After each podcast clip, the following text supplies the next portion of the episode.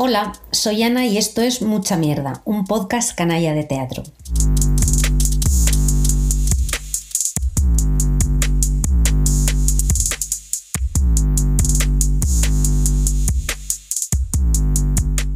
Querida, necesito ser veraneante, que me encanta la palabra.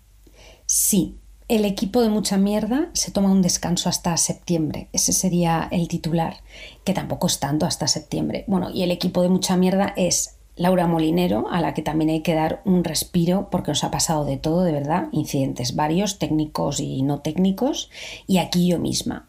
Bueno, también el departamento técnico, que también somos nosotras, y las becarias, un beso para ellas, que son majísimas y que también somos nosotras.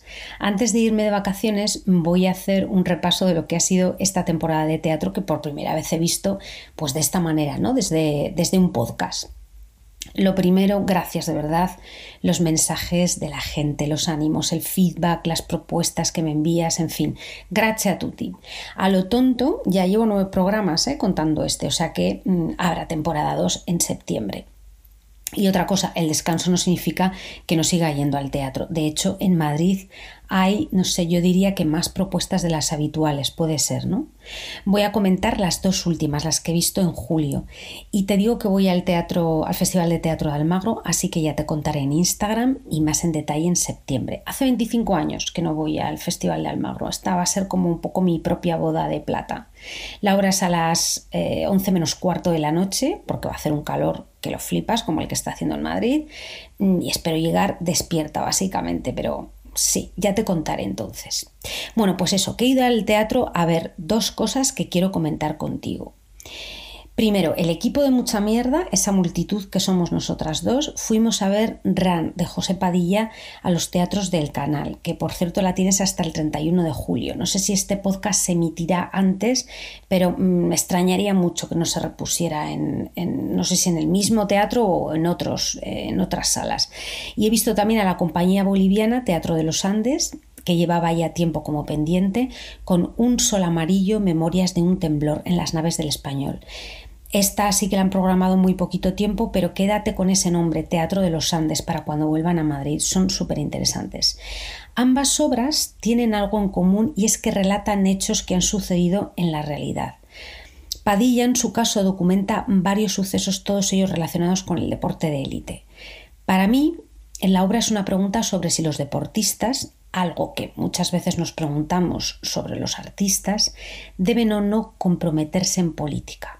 Y en sí misma también es una pregunta sobre si el deporte es un arma política o más bien una, también un arma de manipulación o en sí mismo un deporte, ¿no? Padilla dice en el vídeo de promo de canal que esta es una obra sobre la globalización. Yo no vi eso exactamente, pero me ha parecido muy interesante y muy buena la idea. Escucha el teaser de Ran.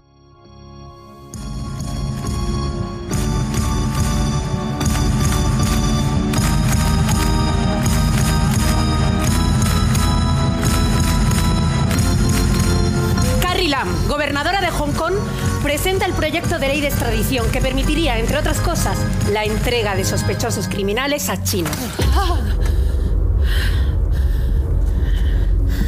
Tranquilo. Tranquilos, todo, todo bien. Todo bien. El mundo mira asombrado lo que ocurre en Hong Kong. Es un hito. Los manifestantes incorporan métodos de organización sin precedentes. Se agua, amigo mío. La táctica Bruce Lee es todo un éxito. El 4 de septiembre de 2019, Carrie Lam anuncia la cancelación definitiva de su proyecto de ley. Es la lucha por preservar la libertad. Todo movimiento, toda respiración afecta al movimiento del planeta. A ver, yo tenía muchas ganas de ver a Padilla, que ya sabes que le tengo especial cariño. Me parece mm, uno de los grandes talentos ahora mismo en dramaturgia. Y quizá por las expectativas tan altas que llevaba, salí algo mm, fría. ¿Qué me pasó? ¿El tema me gustó? Sí, pero es cierto que quizá me faltó algo de concreción en el texto. Mm, como si hubiera demasiadas muñecas rusas, ¿sabes? Es verdad que Padilla hace algo muy bien y es contarme el mundo del deporte desde distintos ángulos, distintas culturas, distintos deportes y con la perspectiva de género. pero es como que me da la sensación de que quiere tocar demasiados aspectos y ahí me pierdo. Tiene cosas brillantes, ¿eh? hay monólogos muy bien trazados, hay tirones de orejas a la familia real, a Piqué, en fin, esto también lo toca. Me pasó con el tema del texto en las crónicas de Peter Sanchidrián. Lo que pasa es que en esa obra suya, como todo lo demás estaba, a mi opinión, tan perfecto, me dio un poco igual. ¿Qué pasa entonces en esta? Bueno, primero he visto eh, mucha diferencia en la interpretación. Creo que están muy, muy, muy bien Lucía Trentini, una actriz, dramaturga y cantante uruguaya de un talento impresionante, y David Castillo, que lo conocerás de Aida. Este ya no sé, este, este es que está que se sale, no tengo palabras. Además, acostumbradas también a verlo en la tele, aquí en teatro eh, se ve mucho el trabajo de cuerpo. Mm, cómo cambia de personajes, la escucha, la generosidad, impresionante de verdad, de 10, de 10 los dos, están bastante arriba y eso no lo vi quizá en el resto de, de compañeros, así que me falta algo de arrope en la interpretación no sé, quizá también porque fui a verla como a los dos días del estreno, puede ser. La escenografía, eso sí, es fantástica. Te metes de inmediato en una cancha de baloncesto con su marcador arriba, que luego se transforma en una barra, en un mostrador, en fin. En este sentido, muy bien. Integra también muy bien la música, diferentes historias, personajes. Está todo muy bien, pero ya te digo que me faltó algo. No obstante, pues bueno, yo sigo siendo fan de Padilla y me quedo de momento como con favoritas Dados y las crónicas de Peter Sanchidrián. Y por cierto, tengo ganas de ver en algún momento si la reponen, eh, ojalá que sí, Pretopía. Como siempre, mención para todas las actrices y actores, Lucía Trentini, David Castillo, Almudena Puyo, Pablo Béjar, Silvia de P y Zaira Montes, director y dramaturgo, ya lo sabes, José Padilla. Mucha mierda a todas. Y pocos días después, y gracias a que la Integra Teatro, que si no la conoces es una escuela de teatro que dirige la actriz Tamara Berbés, bueno, pues gracias a Tamara pude ir a las naves del español a ver eh, a Teatro de los Andes con un sol amarillo, Memorias de un temblor. Es una obra sobre un terremoto que asoló unas comunidades en Bolivia en 1998. No es sobre el temblor únicamente, sino sobre la miseria, sobre la corrupción y cómo todo esto derrumba a una comunidad, ¿no? a la gente. En este caso, si tengo que poner pegas, es también al texto. O sea, casi siempre es así, así que imagino que es porque esta es la parte más difícil de la creación, lo digo muchas veces. Teatro de los Andes hace teatro comunitario y eso supongo que también puede generar dificultades a la hora de ordenar la idea que quieres expresar, porque imagino yo que tienes tanta información que al final eh, tienes que pasar todo por un colador y puedes dejar como evidentes cosas que no son, pero tú ya has oído mucho, en fin, no lo sé. Eh, lo digo porque a veces puede pasar también en la escritura, ¿no? Pues bien, Teatro de los Andes Em, es lo que hizo, viajar a la zona, hablar con la gente y poner en marcha esta obra. Ellos trabajan mucho desde el cuerpo, lo que me pareció muy interesante porque ves una obra menos intelectualizada, más de sensaciones. Y esto está muy bien porque sientes la angustia mm, de estar enterrada bajo los escombros y el sentimiento del temblor. Usan elementos como arena, que genera ahogo, muebles que cuelgan y que se mueven, que genera movimiento. Ellos están fenomenal. Es otra forma de interpretar. Eh, a mí me resultó muy interesante y me recordó un poco la estética para que, a ver, eh, diferente totalmente, para pero para que te hagas una idea, la, estética y el uso del humor como descarga a la zaranda.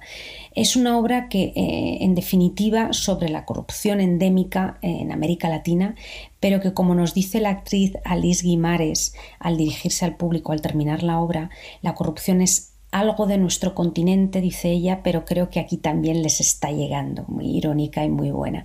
Es decir, si había alguien que salía eh, de patio de butacas con el pobrecito, siguen igual mm, después de todo, o aquí hay un, aquí hay un vigile en sus espaldas, amigos, ¿no? por parte de ellos.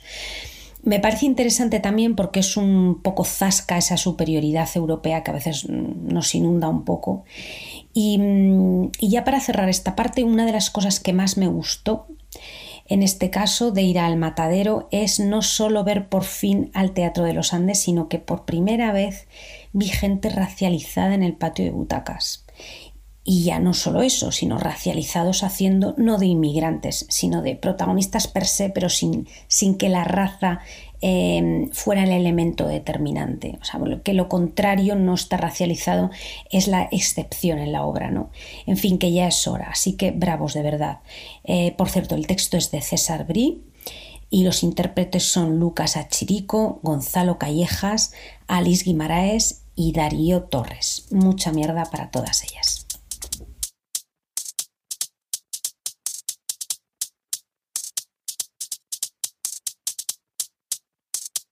Total, mm, qué temporada, ¿no? Después de dos años raros de, de pandemia, pospandemia, desescalada o lo que sea, como que nos hemos venido arriba y ha sido hasta difícil pillar el ritmo de la cartelera de teatro en Madrid.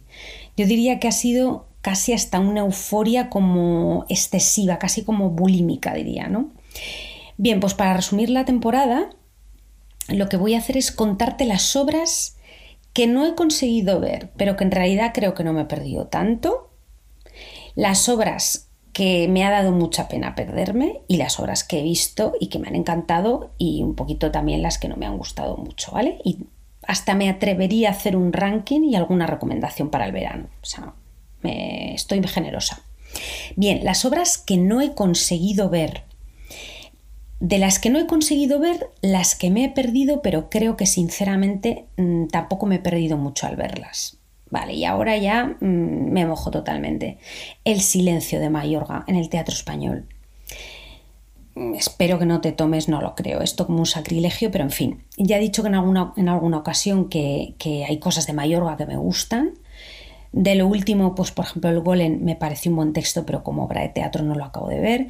Y aunque me parece un intelectual muy interesante, no sé si es porque lo veo ahora demasiado presente en todas partes. Eh, no sé, veo como un poco too much un discurso de ingreso en la RAE como, como una obra, ¿no? Es como que te llaman y te preguntan, ¿tienes algún texto? No, pero mira, tengo, tengo este papelito por si te sirve, ¿no?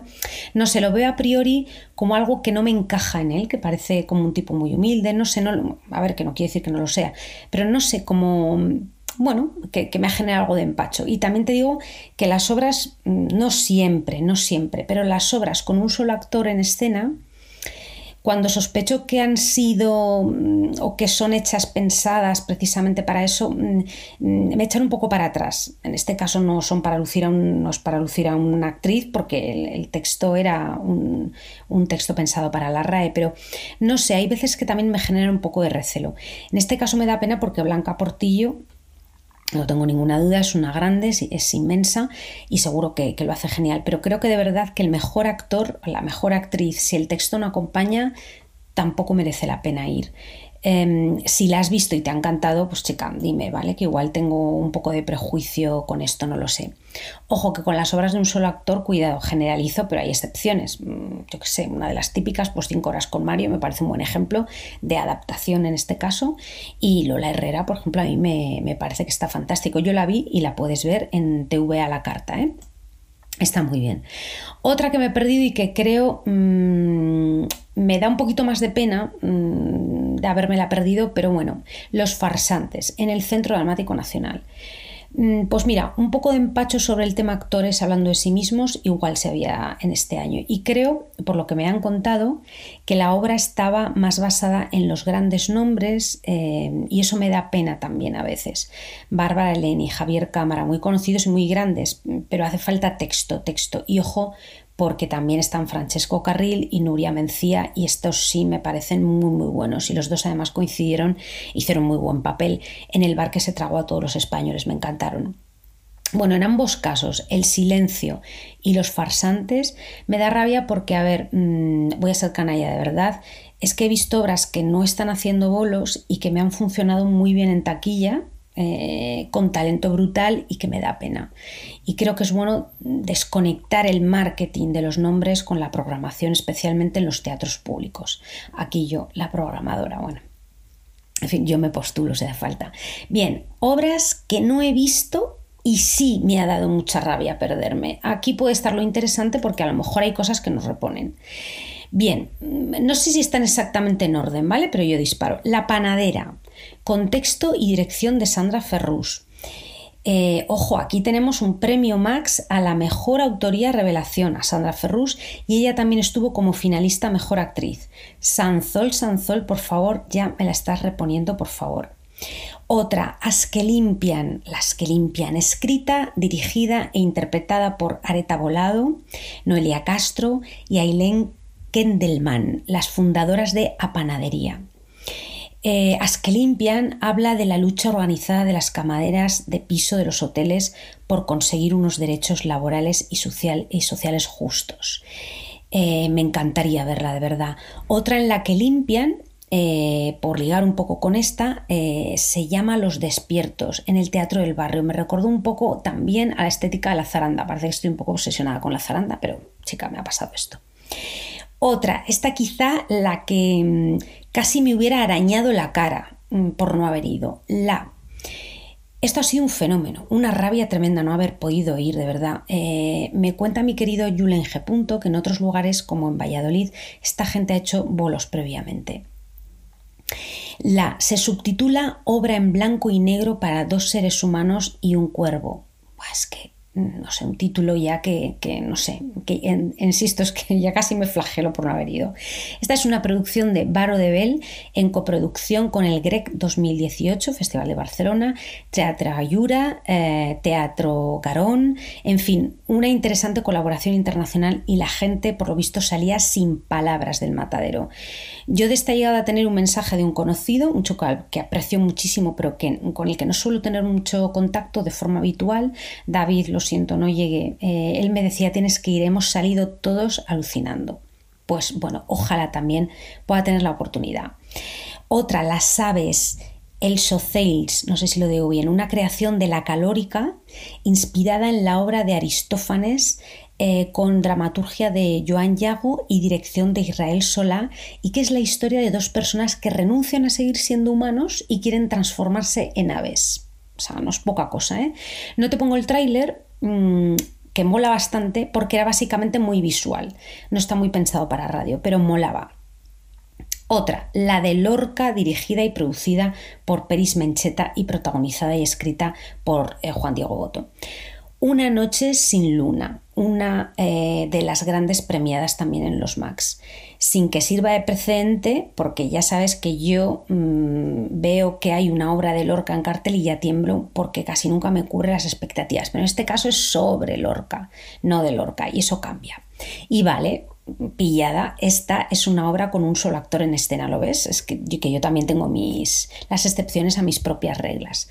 Reconozco que me dio un poco de reparo, eh, quizá me la perdí por eso, entre que me lo pensé y no porque pensé que a lo mejor habría algo de ensimismamiento, pero en fin, me he quedado con la cosa. A ver, aquí hay esperanza porque estos sí están de bolos, tienes la página web en la que puedes ver las fechas de 2022 y sospecho que a lo mejor habrá más en 2023, sospecho. En la Comunidad de Madrid estarán un par de días, no en Madrid ciudad, pero en un par de lugares. Em, y a finales de, año estarán bastante tiempo en Barcelona. En fin, yo no descarto ir a perseguirlos en plan grupi por ahí eh, e ir a verla. Escucha el tráiler, igual tú también te animas. A mí me mataron porque el rumbo que fue tomando el país y las decisiones que yo fui tomando a lo largo de mi vida colisionaron en un punto. Pero ¿qué decisiones fueron estas?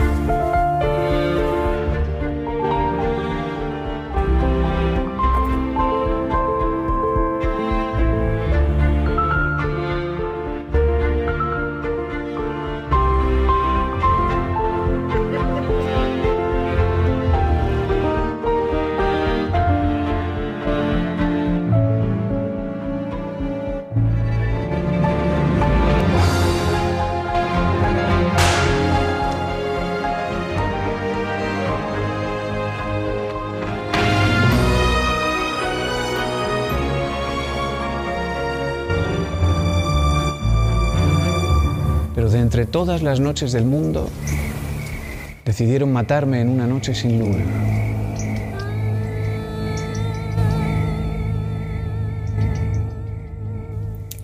Y sigo, otra dirigida por Peris Mencheta.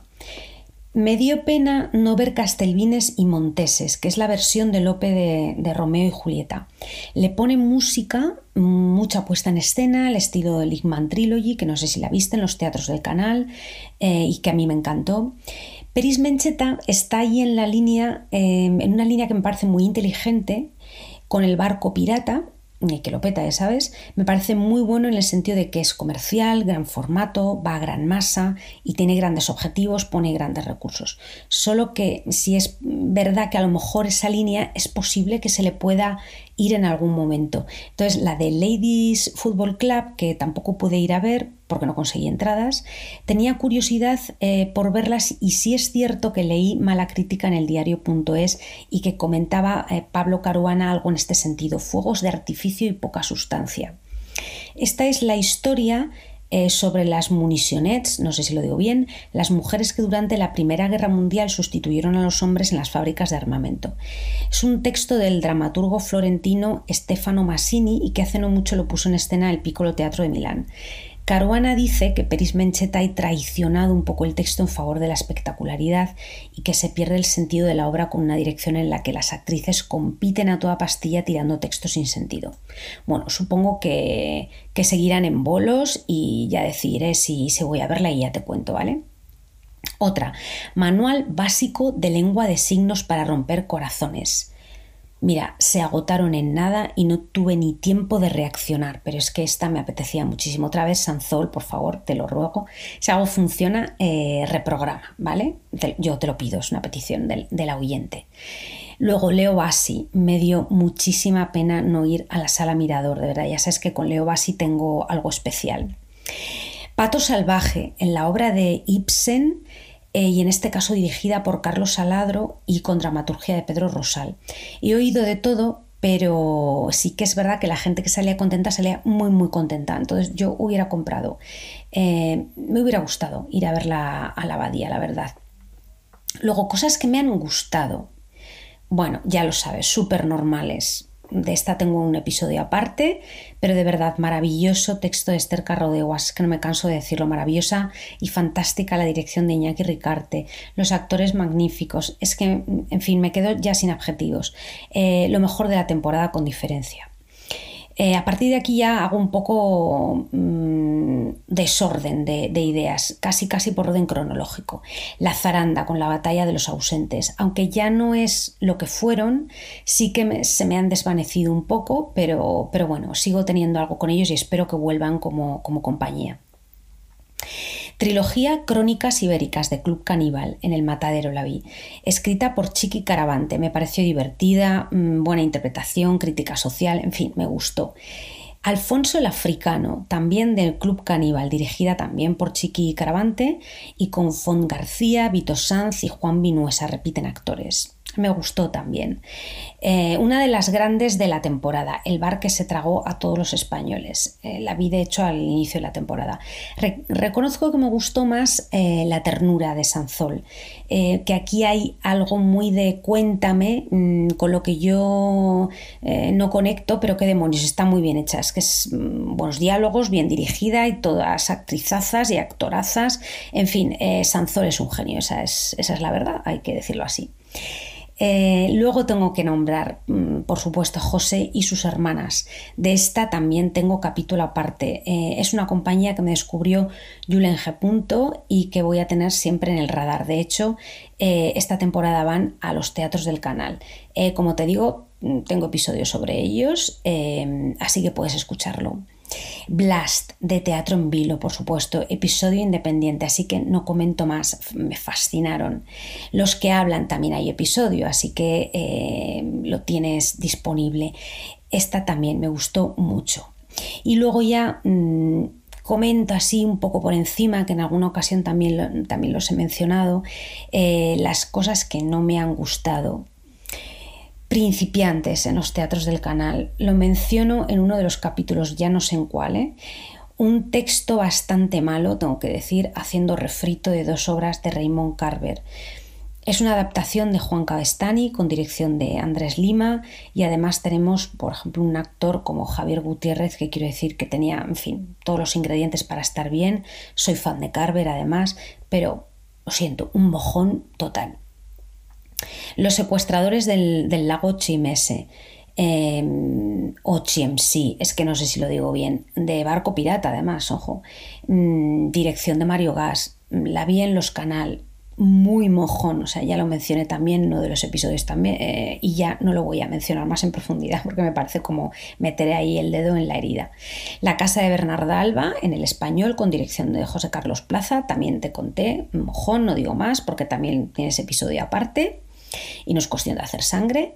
Y el golem, algo he mencionado un poquito más arriba, de Mayorga y con dirección de Sanzol, pues floja, la verdad, floja. El texto se queda un poco, pues, ni chicha ni mona, y en este caso la dirección de alguien tan grande no se percibe. Quizá porque no hay material, no lo sé. Pero bueno, no estuvo mal ir, pero prescindible. Y así en general, otras cosas que me han faltado este año que no he llegado a hacer. Em, ir a ver, por ejemplo, a Theater for the People. No sé qué me pasa con ellos, pero siempre que lo intento o me quedo sin entrada, o no puedo huir, ocurre algo, en fin, otra vez la vida en Madrid. Eh, esto en un pueblo no me pasaba, mm, la verdad. Luego también me ha faltado darme una vuelta por el umbral de primavera y el Quique San Francisco, no me ha dado ni tiempo. También se me ha ocurrido que mientras esté Sanzol en el CDN, también me he perdido cosas, lo mismo me pillo una tienda de campaña coqueta al lado del María Guerrero o me la llevo itinerante del María Guerrero al Valle Inclán y cuando sea necesario y así facilito mi vida porque casi todo lo, que, lo mejor que he visto lo he visto allí y me ha fascinado. Eh, más allá del teatro, me ha faltado ver más danza. Y además había oportunidades este año. ¿eh? Cada vez me gusta más. Mm, no soy ninguna experta, no, he comentado nada de danza porque la verdad que no, sé técnicamente, pero mm, siento que me libera muchísimo ver danza. En la cuarta han hecho cosas muy interesantes en la cuarta pared, en la abadía también, en los teatros del canal, obvio, claro, están muy enfocados a la danza. Eh, me ha dado mucha pena no ver a María Pajés, eh, pero mira, es que no llegas a todo y además era una pasta, en fin, no se llega a todo. Em, no sé, no soy muy de hacer propósitos, es más, me da pereza ponerme objetivos para el año que viene, así que no te voy a decir ni qué voy, ni qué voy a ver, ni de qué voy a hablar, em, porque cada vez me queda más claro que hay que ir sobre la marcha. Em, pero tengo cosas planeadas para la siguiente temporada, ¿vale?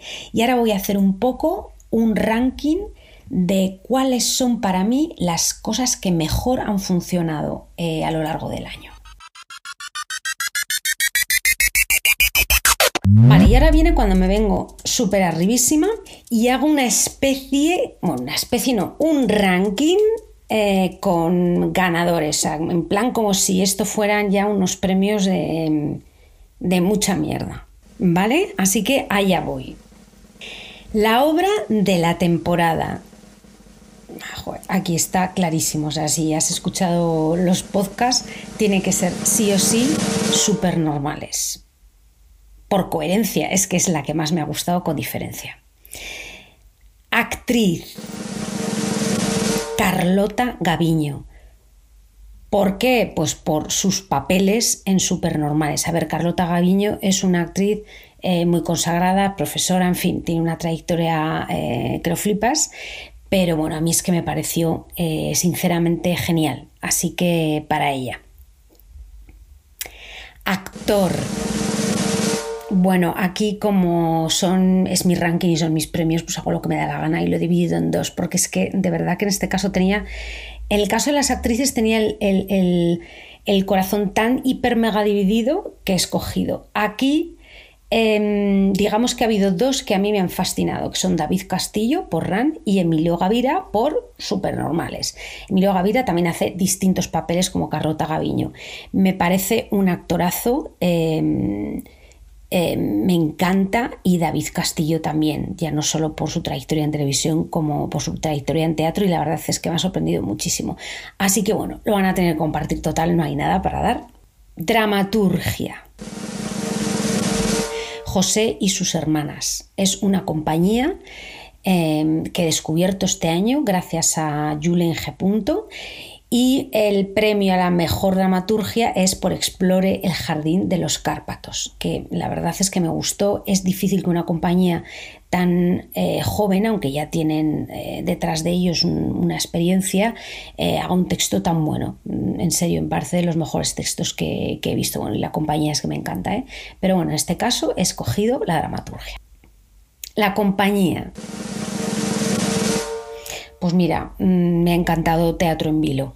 Eh, por Blast y es una mm, compañía que quiero tener súper registrada en mi vida, o sea, mm, ya, así como el agua. La sala.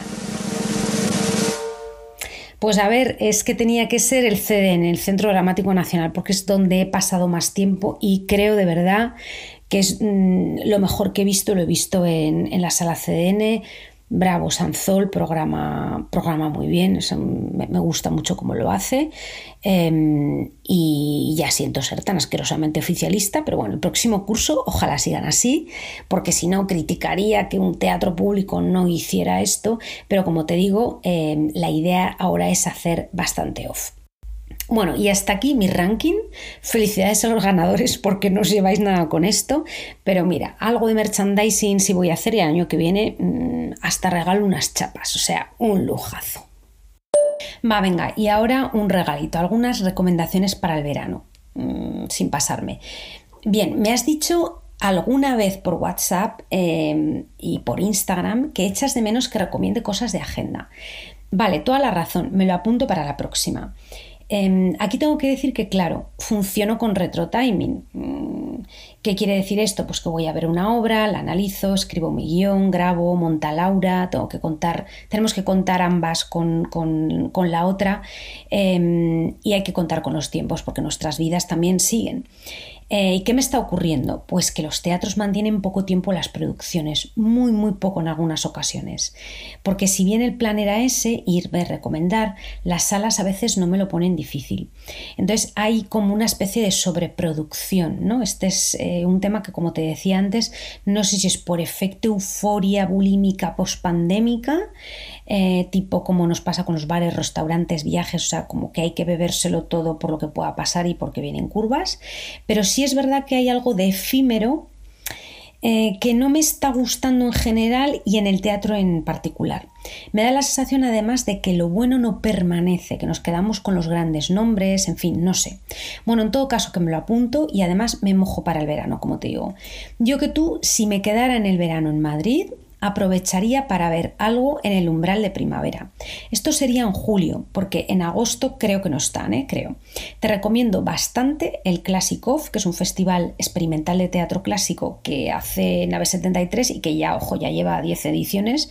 Y yo te recomendaría Cómo ser Cleopatra, porque tiene muy buena pinta y porque de hecho yo voy a verlas en septiembre, pero en este caso estará en el umbral de primavera. Cómo ser Cleopatra, un estudio sobre la tentación y cómo perder Egipto en 10 pasos. Es que, a ver, el título ya me parece genial. La dirección es de Isabel Guerrero, que también hace la dramaturgia con Paraíso Cero. Ellas dicen que en la obra hablan del conflicto entre el deber y el placer, Cleopatra es la encarnación perfecta, dicen, de cómo navegar entre el deseo y la obligación. No sé, me parece un planazo y ya te digo que yo iré a verlas seguro. Así que si vas, comenta por favor, ¿vale? Y bueno, a mí sí me gustaría ver algo este verano en el Teatro del Barrio. Hay cosas que se me están quedando pendientes, como por ejemplo No soy tu gitana. A esta le tengo ganas y me parece un temazo y algo necesario. Estoy últimamente muy obsesionada, te lo digo, con, los colectivos racializados. Y bueno, también puedes ir a Berrán de Padilla, ya te digo, hasta el 31 de julio. Y bueno, si no estás en Madrid, ya sabes que hay millones de festivales y bolos. Y eso sí, cuenta en Instagram, eh, cuéntame qué es lo que ves, ¿vale? Mientras tanto, disfruta del verano si es que puedes, mm, que sean leves los calores, pero bueno, quiero pensar que vas a tener unos días para disfrutar. Sobre todo, mucha, mucha mierda, amiga, y nos vemos aquí muy pronto en septiembre y nos seguimos en Instagram. Oye, mm, no irás a ponerme en doble velocidad, ¿verdad?